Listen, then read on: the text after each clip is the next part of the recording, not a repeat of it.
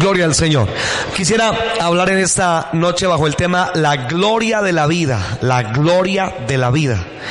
Eh, y para eso quisiera que hiciéramos brevemente una, una uh, vista panorámica a lo que es el libro de Eclesiastés. Permítame eh, recordarles algunas cosas del libro, de este libro que acabamos de leer, el libro de Eclesiastés. La palabra Eclesiastés significa uno que convoca una asamblea o una persona que se dirige a una asamblea.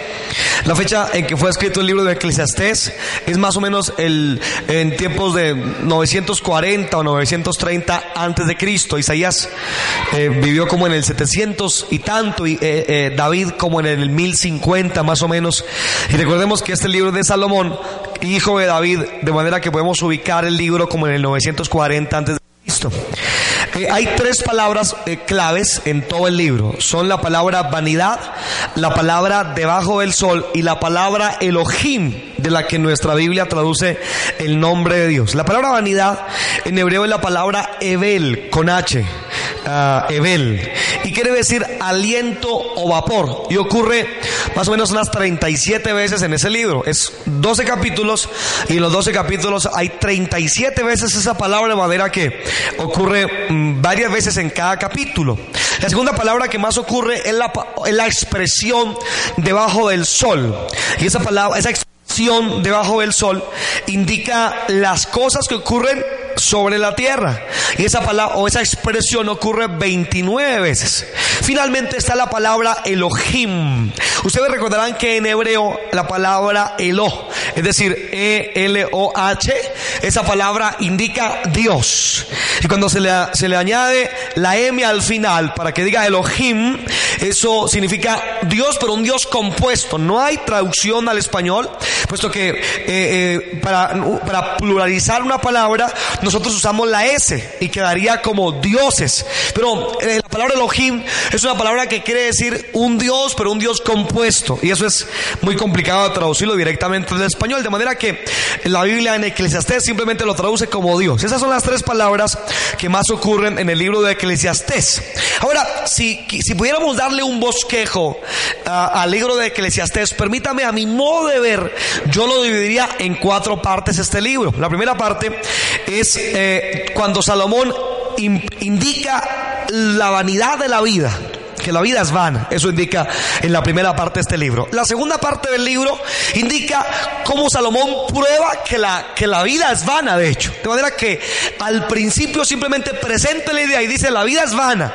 Pero luego Salomón da pruebas de por qué la vida es vana. Tercero, podría, podríamos dividir eh, la, tercera parte del bosquejo en que Salomón nos enseña cómo enfrentar la vanidad de esta vida. Y al final, como leímos hace un momento, está una breve con conclusión que hace Coelet que en hebreo es el predicador. Así que permítame rápidamente ir a cada una de estas divisiones que les acabo de mencionar. La primera, la vanidad de la vida. Salomón lo primero que dice es que la vida es vana. Miren su Biblia ahí en el libro de Eclesiastés. Acompáñenme al primer capítulo, por favor, el capítulo 1. Y permítanme leer los primeros 11 versículos del capítulo 1 para ustedes. La palabra de Dios dice como sigue. Versículo 2. Vanidad de vanidades, dijo Coelet, el predicador todo es vanidad. ¿Qué provecho tiene el hombre de todo su trabajo con que se afana debajo del sol? Generación va, generación viene, mas la tierra siempre permanece. Sale el sol, se pone el sol y se apresura a volver al lugar de donde se levanta el viento, el viento tira hacia el sur y rodea el norte, va girando de continuo y a sus giros vuelve el viento de nuevo. Los ríos todos van al mar, el mar mm, eh, no se llena, al lugar eh, perdón, me equivoqué. En el 7. Leerlo otra vez. Los ríos todos van al mar y el mar no se llena. Al lugar donde los ríos vinieron, allí vuelven para correr de nuevo. Todas las cosas son fatigosas, más de lo que el hombre puede expresar. Nunca se sacia el ojo de ver ni el oído de oír. ¿Qué es lo que fue? Lo mismo que será. ¿Qué es lo que ha sido hecho? Lo mismo que se hará. Y nada hay nuevo debajo del sol. ¿Hay algo de que se pueda decir, he aquí esto es nuevo? Ya fue en los siglos que nos han precedido. No hay memoria de lo que ah, precedió ni tampoco de lo que sucederá. Habrá memoria en, lo, en, lo, en los que serán después. De manera que esta es una manera muy poética de decir que realmente la vida es efímera, fugaz. Ustedes pueden notar que aquí Salomón eh, eh, en su escritura es un poquito existencial y debemos tener en cuenta que posiblemente Salomón está sufriendo una gran depresión, pero básicamente en estos versículos dice Salomón tres cosas. Lo primero eh, que dice Salomón es que Salomón ve la vida como una desde una perspectiva fatalista, aunque también real. Para Salomón la vida como hace un momento leímos, el sol sale, luego el sol eh, se pone, los ríos eh, llenan el mar, el mar nuevamente nutre las nubes, hay este proceso, vuelven los ríos. Para Salomón eh, la vida es algo tedioso, la ve desde un sentido de vista fatalista. Lo segundo que podemos ver en estos versículos es que Salomón se da cuenta en su en su en su estado como cómo decirlo depresivo, se da cuenta de la incapacidad de lo terrenal para dar felicidad verdadera porque él no le encuentra la vida sentido en, sí misma. Dicen realmente, de, hecho, nada de lo que estamos viviendo hoy es nuevo, todo ya ha sido. Y si usted cree que está haciendo algo nuevo, quiero decirle que en eh, siglos que nos precedieron, ya alguien hizo eso. De manera que no hay, no hay nada nuevo realmente. Y esto tiene mucha lógica, de verdad. Pero simplemente doy dos ejemplos. Cuando hablamos de la nueva era, no hay cosa más vieja que la nueva era. La nueva era es sumamente vieja. Alguien se pone un pir hoy en día y dice, wow, qué eh, moderno estoy. Es lo más antiguo que pueda imaginarse. De manera que hay centenares de cosas que realmente no son nuevas. Y Salomón dice, ¿sabes qué? No hay nada en esta tierra que me satisfaga. Y recuerden que es un excelente filósofo este hombre Salomón. Y tercero, en estos versículos, Salomón, un poco apartado de Dios, probó de todo lo que el hombre podía desear y concluyó que todo era vanidad. Miren una vez más el versículo número 2 del capítulo 1 que hace un momento leímos. Este es quizás el versículo clave de todo el libro. Vanidad de vanidades, dijo Coelet, vanidad de vanidades, todo es Vanidad. Recordemos que la palabra vanidad aquí es efímero, insustancial, pasajero. Todo lo que hay en la tierra, dice este filósofo Salomón, es vanidad. Así que esta es la manera en que Salomón primero presenta la vida como, como algo vano. Ahora, segundo, Salomón da las pruebas del por qué él dice que la vida es vana. Y da por lo menos dos pruebas. La primera es que él mismo eh, eh, eh, practica todo lo que, lo repito, todo lo que el hombre pudiera desear. Y recordemos que primera Juan capítulo 2 versículo 15 nos dice que el pecado, eh, hago un paréntesis, no hay muchos pecados, hay un solo pecado, el pecado. Punto. Ahora, el pecado se puede mostrar de muchas maneras, pero eh, la mayoría de los escritores bíblicos resumen el pecado en tres áreas. Juan, por ejemplo, en primera de Juan capítulo 2, versículo 15, habla de los deseos de la carne, los deseos de los ojos y la vanagloria de la vida. Otros escritores lo presentan eh, como el apóstol Pablo un poquito más específico, hablando de la inmoralidad, del dinero y de la fama. Los tres grandes aspectos en que se puede reducir los deseos del ser humano. La mayoría de personas, si se encontraron una lámpara de, Aladino y la frotaran y les pidiera que le dijeran tres deseos, estas tres cosas. Algo de inmoralidad, mucho dinero y mucha fama también. Salomón tuvo todos estos elementos. Eh, eh, no sé si me quieren acompañar brevemente para demostrarles que Salomón vivió estos tres aspectos. La inmoralidad los deseos de la carne, el dinero, los deseos de los ojos y la fama, la vanagloria de la vida. Él las vivió a lo sumo. Miren, subíla un momentico para quienes puedan acompañarme al primer libro de los Reyes, capítulo 11, versículos del 1 al 4. Primer libro de los Reyes, capítulo 11, versículos del 1 al 4. Permítame leerlo para ustedes. Pero el rey Salomón amó, además de la hija de Faraón, que quizás era la más importante, a muchas mujeres extranjeras, a las de Moab, a las de Amón, a las de Edom, a las de Sidón y a las Eteas, gente de las cuales Jehová ha dicho, los hijos de Israel, no os llegaréis a ellas, ni ellas llegarán a vosotros, porque ciertamente harán inclinar vuestros corazones tras sus dioses. A estas pues se juntó Salomón con amor y tuvo 300 mujeres reinas y 300 perdón, y tuvo 700 mujeres reinas y 300 concubinas y las mujeres desviaron su corazón. Así que si usted quería ver un hombre con muchísimas mujeres, ese es Salomón, mil mujeres, 700 esposas y 300 concubinas. Ahora, cabe decir que no necesariamente era un inmoral empedernido, aunque seguramente era obviamente inmoral, sino que tiene que ver más con también con la fama, porque entre más el harén de un rey fuera más grande, eso representaba más su poderío eh, económico y militar, etcétera. Pero obviamente Salomón probó todo tipo de inmoralidad. Mil mujeres tuvo este hombre. Ahora, lo segundo, ahí mismo, en primero de Reyes capítulo 4, ah, pero el versículo 22, un poquito más adelantico, verso 22. Primero de Reyes, capítulo 4, versículo 22. Les digo un poquito más adelante, un poquito más atrásito, perdón.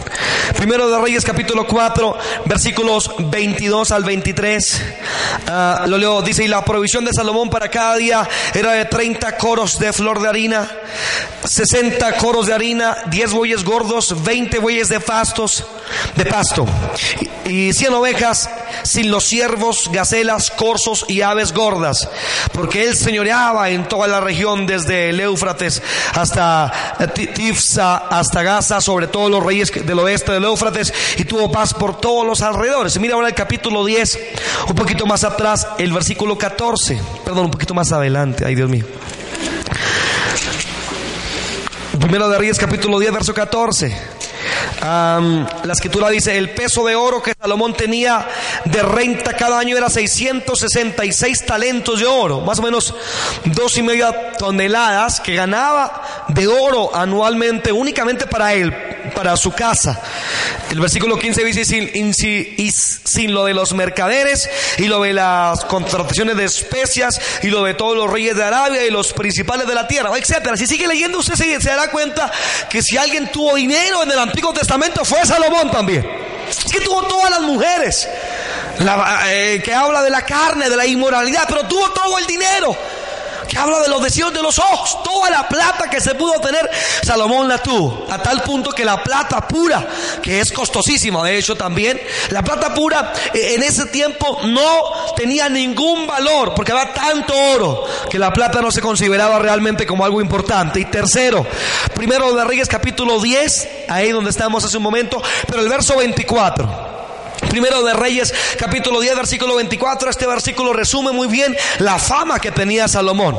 Toda la tierra procuraba ver la cara de Salomón para oír la sabiduría que Dios había puesto en su corazón. De manera que venían de todas partes. Aquí está la más famosa, que era la reina de Saba, que fue desde Oriente eh, hasta, hasta el Medio Oriente, vino hacia Salomón para verlo tan solo. De manera que en Salomón hubo todos eh, estos deseos que comúnmente la, la gente promedio desea, valga la redundancia, y Salomón concluye con estas pruebas, a pesar de eso, al final, en el ocaso de su vida, dice, ¿saben qué? No me satisfizo realmente, no me hizo feliz las mujeres, no me, hizo, no me hizo feliz el dinero, no me hizo feliz la fama tampoco. Así que ese es el argumento de, de Salomón.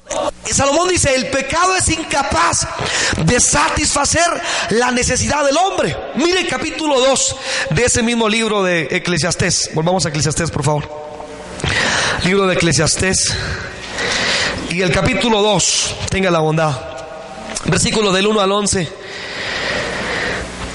Capítulo 2, versículo del 1 al 11. Salomón eh, resume todo lo que ha vivido en estos versículos. Permítame leerlo para ustedes. Estamos allí, mis hermanos. Si no, tranquilo, yo lo leo para ustedes. 2 al 11, 2, 1 al 11 dice, dije yo en mi corazón, ven ahora, te probaré con alegría y gozarás de bienes, mas he aquí eso también de la vanidad. A la risa dije, enloqueces y al placer, ¿de qué sirve esto? Propuse en mi corazón agasajar mi carne con vino y que anduviese mi corazón em, en sabiduría con retención, con retención de la necedad hasta ver cuál fuese el bien de los hijos de los hombres. En, el cual se ocuparon, se ocuparan debajo del cielo todos los días de su vida. Engrandecí mis ojos, edifiqué para mí casas, planté para mí viñas, me hice huertos y jardines y planté en ellos árboles de todo fruto. Me hice estanques de aguas para regar de ellos el bosque donde crecían los árboles. Compré siervos y siervas y tuve siervos nacidos en casa. También tuve posesión grande de vacas y de ovejas, más que todos los que fueron antes de mí en Jerusalén. Me Amontoné también plata y oro y tesoros preciados de reyes y de provincias. Me hice de cantores y cantoras, de los deleites de los hijos de los hombres y de toda clase de instrumentos de música. Y fui engrandecido y, aumentado más que todos los que fueron antes de mí en Jerusalén. A más de eso, conservé conmigo mi sabiduría. No negué a mis ojos ninguna cosa que desearan, ni aparté mi corazón del placer alguno, porque mi corazón gozó de todo mi trabajo y esa fue mi parte debajo eh, de mi parte de toda mi faena. Miré yo, miré yo luego todas las obras que habían hecho mis manos y el trabajo que tomé para hacerlas y aquí todo era ¿Y qué más? No solamente vano, pasajero, sino incluso fue aflicción, ¿verdad? Aflicción de espíritu y sin provecho debajo del sol en la tierra. Así que mire cómo Salomón dice, dice, la vida es vana, pero segundo empieza a probar por qué la vida es vana. Está diciendo que el pecado es incapaz de hacer feliz al hombre. Digan amén, por favor. O sea, si usted se encuentra, entre comillas, una lámpara, el adino, la frota, pedir eh, ah, eh, inmoralidad, dinero y fama, lo más torpe que usted podría hacer en la vida, porque nada de eso produce felicidad. Nada de lo que hay en la tierra, dice Salomón. Y lo segundo, lo segundo que Salomón dice con respecto a, las pruebas de que la vida es vana, es que Salomón no solamente habla de que el pecado es vano, sino que Salomón dice, eh, va un poquito más profundo a esto y dice que las bendiciones de Dios, sin el Dios de las bendiciones, tampoco satisfacen. Incluso si tuviéramos eh, todos los elementos que son virtuosos y que son buenos, ah, y, y no hablemos del pecado, sino hablemos de las cosas buenas y positivas, pero si no tenemos al De las bendiciones, Salomón dice que también es vanidad, es vacío. Miren por favor sus Biblias, el versículo 1.14. 1.14. Voy a tratar de mm, resumir un poco. Capítulo 1, versículo 14. Salomón dice, mire todas las obras que se hacen debajo del sol y aquí todo ello es vanidad, aflicción de espíritu. Lo torcido no se puede enderezar y lo incompleto no puede contarse. Son diciendo, he aquí yo me engrandecí en sabiduría sobre todos los que fueron antes de mí en Jerusalén y mi corazón ha percibido mucha sabiduría y ciencia y edifiqué mm, y dediqué, perdón, mi corazón a conocer la sabiduría también a entender las locuras y los desvaríos, conocí que aún esto era aflicción de espíritu. Entonces lo primero que Salomón dice es que la misma sabiduría sin Dios es vanidad.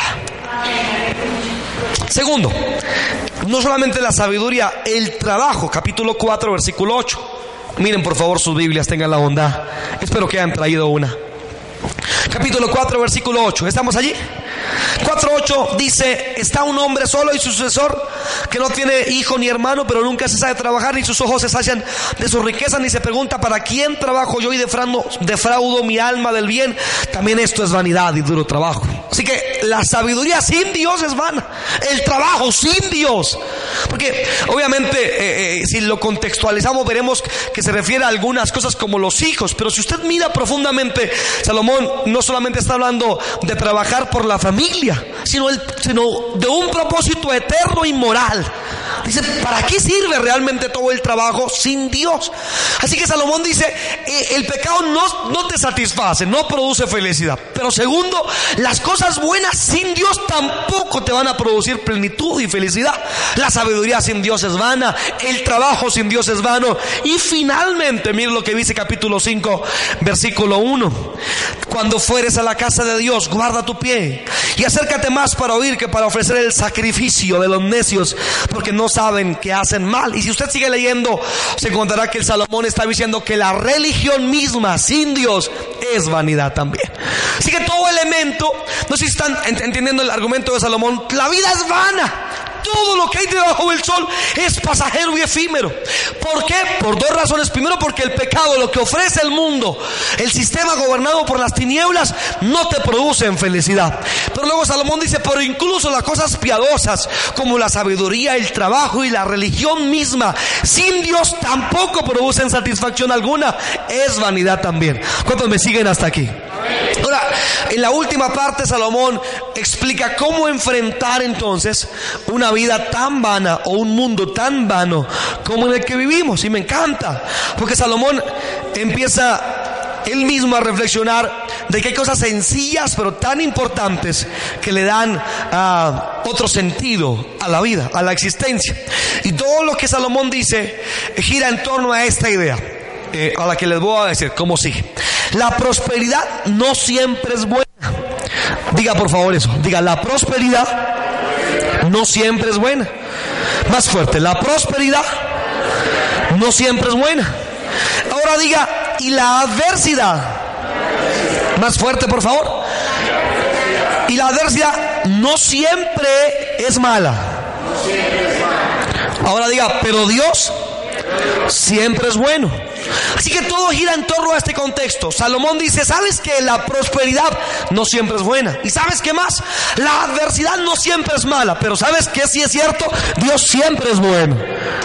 Uy, qué alegría tan impresionante.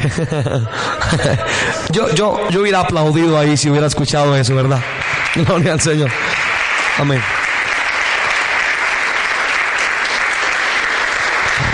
Así que Salomón empieza a redarguir a través de sus escritos y a invitar a la gente a que no ponga su mirada en el pecado ni en las bendiciones de Dios, sino en Dios mismo. Y hay algunos elementos eh, muy prácticos que Salomón nos da y que me, parecen encantadores. Muy bueno. Lo primero que Salomón dice es que, ¿cuántos me están oyendo todavía? Lo primero que Salomón dice es que es Dios mismo quien da la facultad de disfrutar lo que se posee. Escuchen por favor otra vez eso. Es Dios mismo quien da la facultad de disfrutar lo que se posee. Capítulo 6, versículo 2. Miren sus Biblias por favor.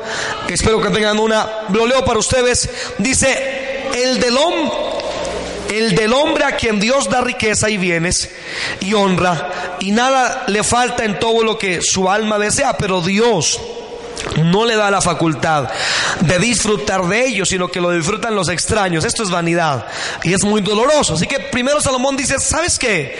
Acuérdate que es diferente poseer a disfrutar. Dios dice, y Salomón dice, ¿sabes qué? Tienes que recordar que la facultad de disfrutar lo que se posee no es de las cosas en sí, ni de ti mismo, sino de Dios que te da la bendición de disfrutar poco o mucho que tengas. No sé cuánto me entienden este, ¿verdad? Así que una persona muy rica no necesariamente siempre disfruta lo que tiene. Y alguien muy pobre no necesariamente siempre vive muy mal. Porque es de Dios el que se disfrute lo que nosotros tenemos. lo primero que Salomón dice, tenlo en cuenta. Lo segundo que Salomón dice es que hay que aprovechar lo que se tiene y no perder el tiempo ahondando en lo que no tenemos y preocupados por lo que no tenemos. Capítulo 6, versículo 9. Ah, Salomón con mucha verdad dice, más vale vista de ojos que deseo que pasa. Y también esto es vanidad y aflicción de espíritu. Así que Salomón está argumentando que para qué ah, te preocupas tanto por lo que no tienes y no aprovechas lo que sí tienes.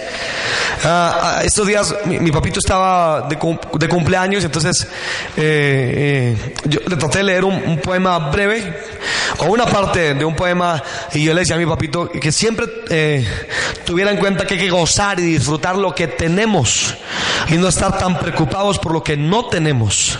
Una manera no siempre es tener todo lo que se quiere. Y es muy sencillo, pero es verdad. aprovecha lo que tienes y no pierdas tanto tiempo ah, ahondando en lo que no tienes.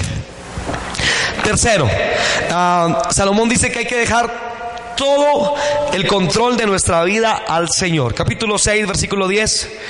Eclesiastés 6, 10 dice, respecto de lo que es ya mucho eh, que, tiene que, que tiene nombre y se sabe que es hombre y que no puede contender con aquel que es más poderoso que. Así que Salomón está invitando a que recuerdes en tu vida todo el tiempo que el control de nuestros actos y de nuestros deberían estar en las manos del Señor.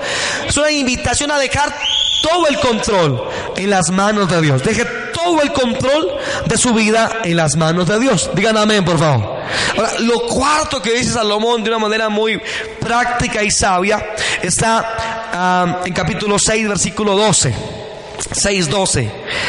Dice, porque quién sabe cuál es el bien del hombre en la vida, todos los días de la vida de su vanidad, los cuales él pasa como sombra, porque quién enseñará al hombre que será después de él debajo del sol. Así que lo cuarto que dice Salomón es que debemos trabajar, pero esperar en Dios para el futuro. El futuro no está en nuestras manos.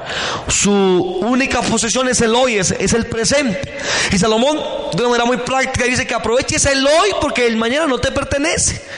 Y mucho menos el pasado. Así que tu preocupación mayor debe ser hoy. Eh, este es señor Facundo, Facundo Cabral, se llama así Facundo Cabral. Bueno, gracias. Eh, en alguna de sus poesías me gustó lo que dijo. Dijo, ah, eh, cuida tu presente, porque en él vivirás toda tu vida. Cuida tu presente, porque en él vivirás toda tu vida. Y eso es totalmente cierto. Y lo menciona Salomón también. Ahora, siguiente, quinto, capítulo 7, versículos 1 al 4. Leo para ustedes. Mejor es la buena fama que el buen ungüento. Y mejor el día de la muerte que el día del nacimiento. Mejor, mejor es ir a la casa del luto que a la casa del banquete, porque aquello es el fin de todos los hombres y el que vive lo pondrá en su corazón. Mejor es pesar que la risa, porque con la tristeza del rostro se enmendará, enmendará el corazón. El corazón de los sabios está en la casa del luto, más el corazón de los insensatos en la casa en que hay alegría. Así que Salomón realmente lo que está diciendo es que tienes que aprovechar el sufrimiento. Aprovecha el sufrimiento. Hace un momento dije que no siempre el sufrimiento es malo y no siempre ah, la prosperidad es buena, pero Dios siempre es bueno. Así que Salomón está invitando a que aproveche los días de sufrimiento. Ustedes recordarán que hace algún tiempo estaba predicando aquí sobre la humillación y leíamos el Salmo 119 en donde el salmista dice, antes que fuera yo humillado, descarriado andaba, mas ahora guardo tu palabra. Es decir, que el, el sufrimiento, la humillación y cualquier sinónimo no siempre son tan malos como parece. A veces lo que usted necesita no es prosperidad, ni una lámpara de aladino, sino sufrir un poco. Dígale que a su lado a veces lo que usted necesita es sufrir un poco.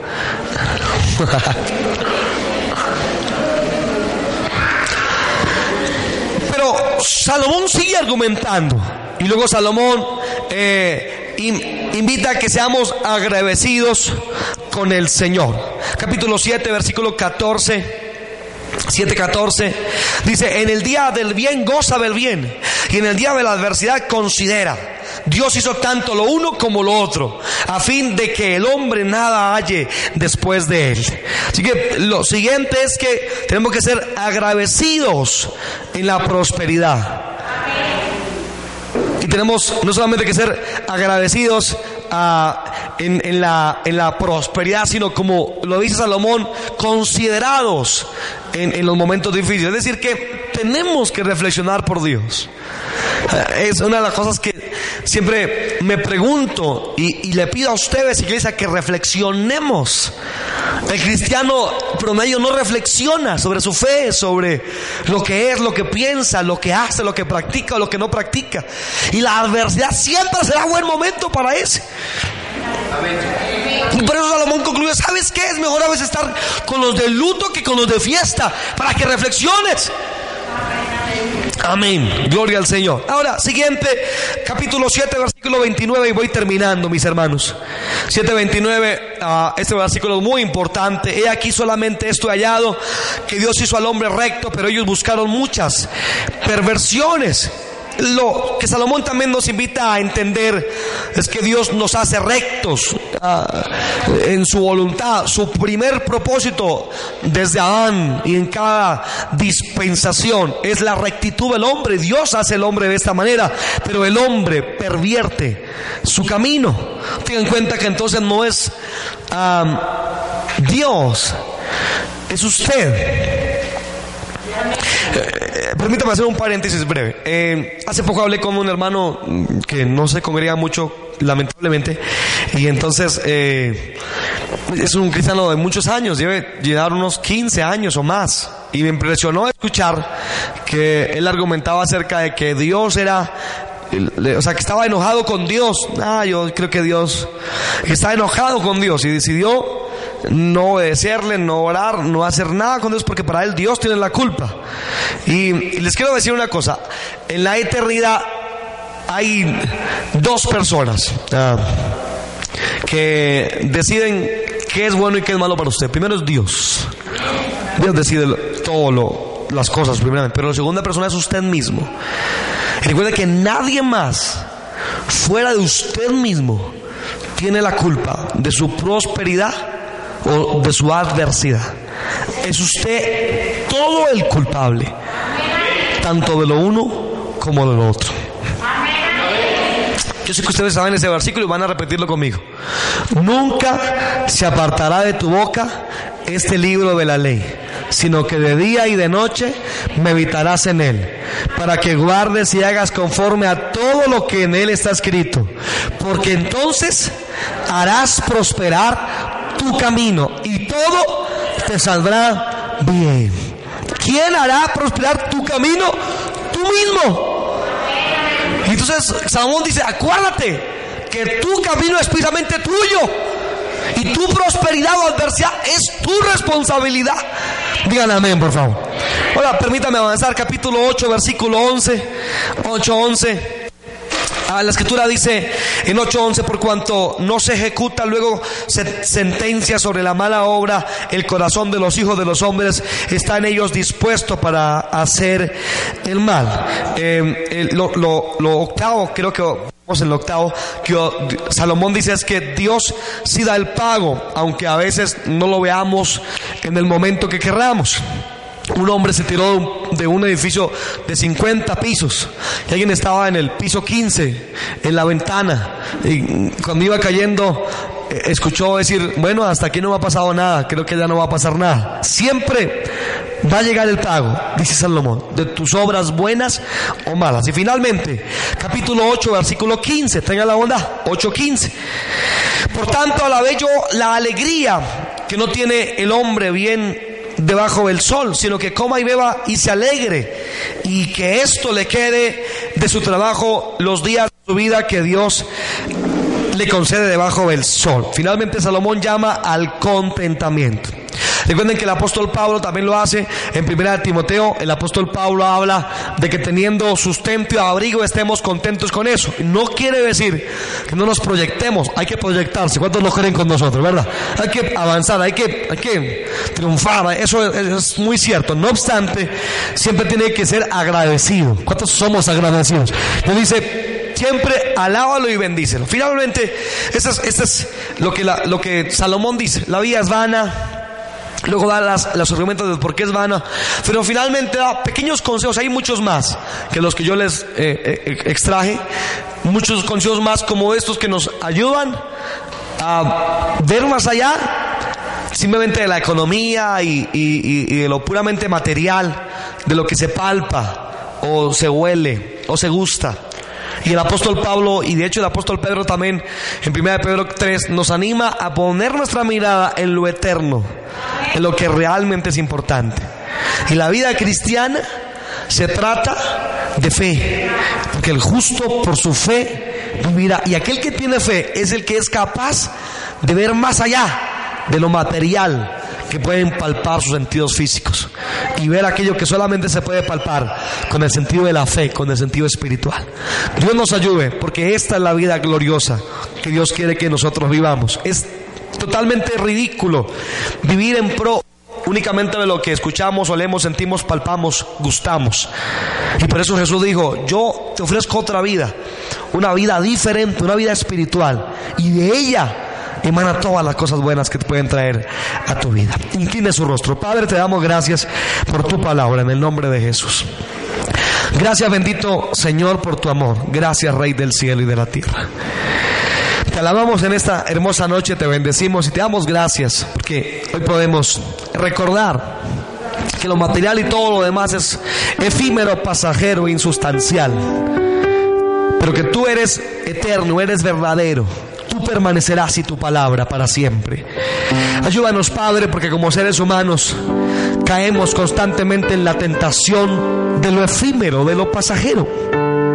Todo el tiempo estamos en pro de lo material, estamos corriendo de aquí para allá preocupados, Dios amado, por lo que comemos o lo que vestimos. Ayúdanos, Padre amado, a no poner nuestro corazón en estos elementos. Ayúdanos a poner nuestro corazón y nuestra alegría no en lo circunstancial. Ayúdanos a creer en ti. Ayúdanos a confiar en ti. Ayúdanos, Padre precioso, te lo pedimos, por favor. Dios del cielo, a no caer, ayúdanos en los deseos de los ojos, en los deseos de la carne, en la vanagloria de la vida, que es efímera y pasajera también. Ayúdanos, Padre, a amarte a ti, a verte a ti, a desearte a ti. Ayúdanos, Señor. Oh, Padre, que salgamos, Señor, de la comodidad del pecado y de la maldad. Y ayúdanos a echar mano de la vida eterna. Glorifícate en nosotros, Dios. Señor, te damos muchas gracias por todo tu amor, por toda tu bondad y por toda tu misericordia. Oramos agradecidos por tu bondad, oramos agradecidos por tu ayuda y oramos agradecidos por tu misericordia. Padre, gracias, gracias. Gracias, dale gracias a Dios. Y antes de terminar, quisiera hacer un ejercicio con tus ojitos cerrados, algo breve. Quiero que agradezcas a Dios por lo importante esta noche. Agradece a Dios por lo importante, por lo importante.